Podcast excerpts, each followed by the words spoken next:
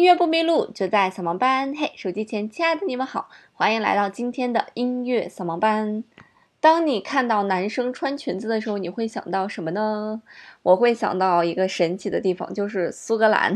在这一片神奇的土地呢，这个男士男士哈会穿上格子裙，然后穿上短靴，手里还会拿一个乐器，这个乐器就是我们常听到的苏格兰风笛。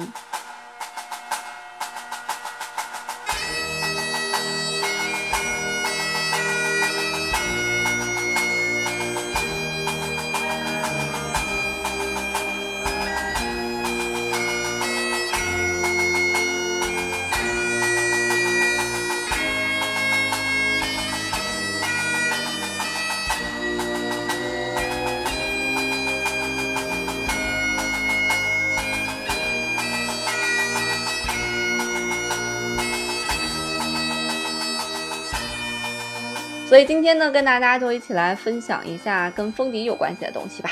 传说苏格兰有三宝，一个就是风笛，一个就是格子裙，一个就是 whisky。那我个人觉得苏格兰还有一宝就是这个他们发的这个英语的口音。你真的是听不懂他们在说什么，然后他们的口音永远是上下起伏的感觉，就像一个 sin 的曲线，sin 函数的曲线一样，反正就是听不懂。那我们今天介绍的这个苏格兰风笛呢，它其实是属于风笛的一种哈。那风笛除了这个苏格兰风笛之外，还有一个东西叫做爱尔兰的风笛，这个我们等一下再来说。那么苏格兰这个风笛，其实风笛它本身的这个英文。就起的还蛮好的，就我们一听就知道是干什么的啊。这个风笛的英文叫做 bag，pipes，bag 就是袋子，pipes 就是管子。所以这个东西呢，它就是有一个大大的一个袋子，这个袋子用来装空气的。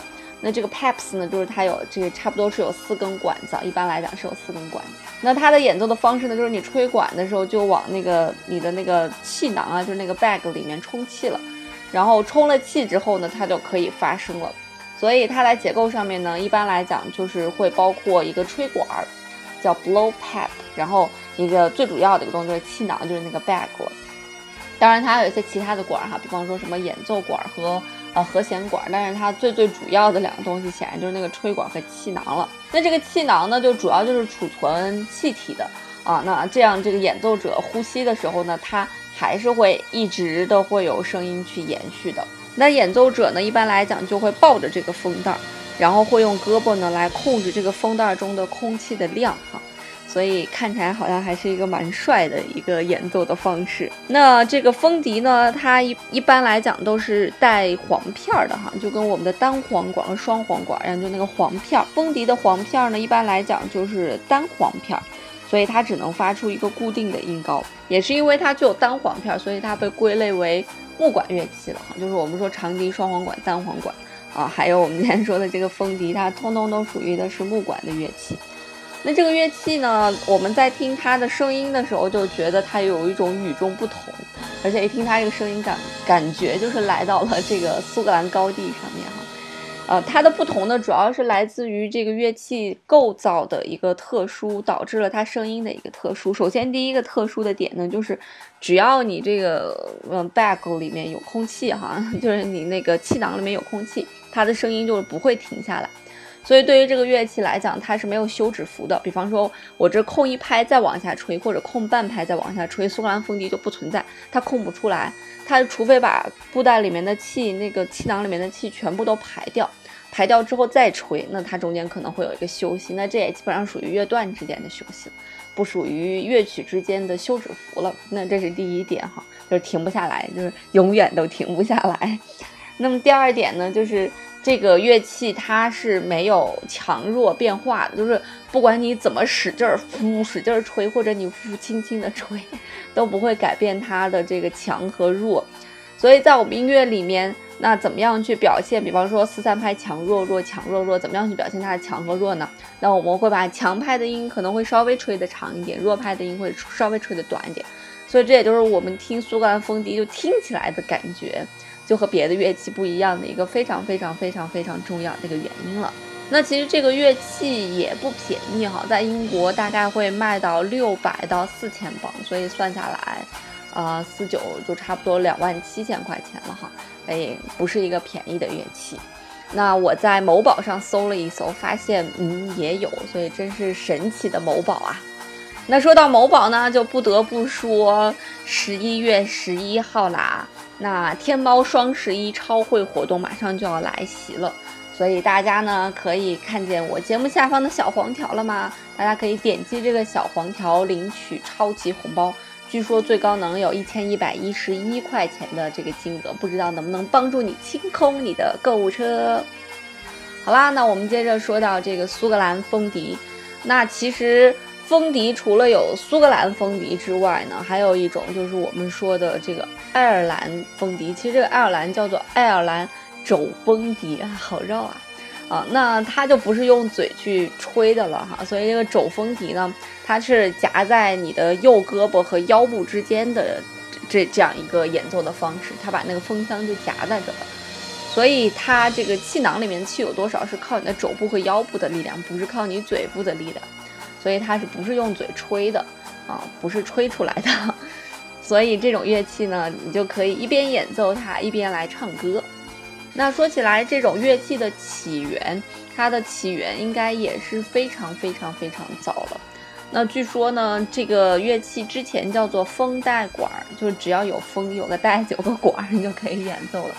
那它起源于古代西亚两河流域的苏美尔地区，就是咱们人类文明的鼻祖了哈。它是在公元一世纪的时候流传到了古罗马，然后再由这个罗马军队入侵大不列颠的时候传入到了苏格兰。那现在呢是在苏格兰是最火爆的，只要是跟苏格兰有关系，一定都能听到这个苏格兰风笛的声音。那据说这个乐器很难演奏哈。在网上呢，我也查了一查，就是说，在英国有两家非常非常专业的学院来教这个苏格兰风笛，一个学院就叫做风笛学院 （College of Piping），然后另外一个叫做国家风笛中心 （National Piping Center）。所以，如果你要想学风笛，你可以去英国的这两家学院，据说是挨在一起的去学。风笛不好学嘛，所以就有一句话说：“七年造就风笛手，七代造就风笛世家。”所以这个乐器学习起来真的是要，真的是要下一定的苦功夫，才能演奏出来一定的水平的。说起在中国的风笛，就不得不说香港了。就其实咱们大陆还是没有，但是其实香港因为。呃，英国殖民地嘛，所以还是有这个吹风笛的这个习俗，有文化的。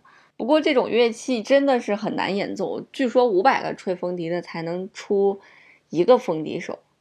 可是好像咱们中国这么多练琴的孩子，也最后只出了一个郎朗呀。这个乐器的这个生产哈，据说有三个地方在生产，一个就是英国了，不用说，一个叫做其他国家，然后还有另外一个风笛叫做巴基斯坦风笛。呃，第一个风笛叫做英国生产的风笛啊，叫做质量与音色无可挑剔的风笛。买了这样子的这个风笛的朋友们呢，就一生就可以用这个啦。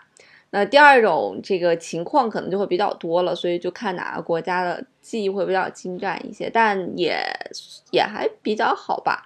虽然可能在制作工艺上没有英国那么好，那这肯定是肯定的了嘛，对啊。但是也还是可以吹出优美的旋律的。但是第三种风笛呢，叫做巴基斯坦风笛。据说它的这个风笛的各个配件都非常的独特，然后这个风笛呢叫做一见面就心灰意冷的风笛，因为这种风笛完全是没有办法去演奏的。但是它有一个其他风笛都无法企及的优势，叫做价格。